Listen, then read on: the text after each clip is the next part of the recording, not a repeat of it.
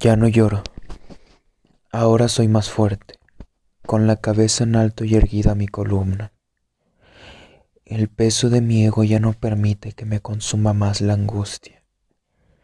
Quisiste asesinarme, pero amor, yo estaba muerta antes de siquiera poder mirarte. Como dijo Charles, a lo largo de mi vida he besado más botellas que mujeres pero honestamente a mí me dolió más la resaca que el perderte para siempre.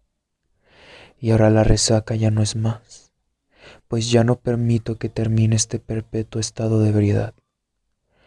Con el corazón abierto y la botella vacía sobre la mesa de noche en mi alcoba, la noche pasa fría con su cruel brevedad. Escribo cartas para ti, aquellas que jamás te voy a poder mostrar me hundiste en el fango con saña, pero este siempre fue mi hábitat natural. Ahora mis labios secos y mi garganta caliente por el licor cantan con desgano esta estúpida poesía que habla de desamor. A través de tus ojos miré mi reflejo arder. La ventana de tu alma era tan oscura que nunca la pude dejar de ver. Eras una luna siempre mostrando una cara.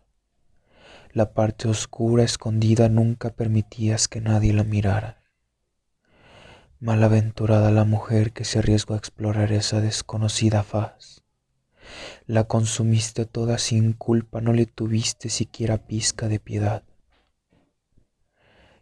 Cara bonita, pero al pecho tu corazón es negro. Lo dejaste podrir cuando se cubrió de tanta maldad.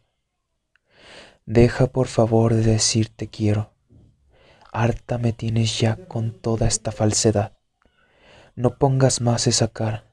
Sabes que nada de lo que dices es cierto. Me sorprende tu inverosímil cinismo. Tan natural, tan increíble, tan bien practicado lo tienes. Sé que tu pecho es un abismo. Tus celos, tus besos, tu supuesto cariño todo como un profesional del teatro.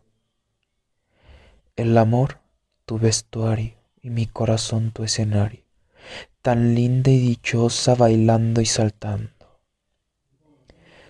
Ahora después de tanta tortura comprendí al fin. Siempre fuiste un demonio vestido de santo.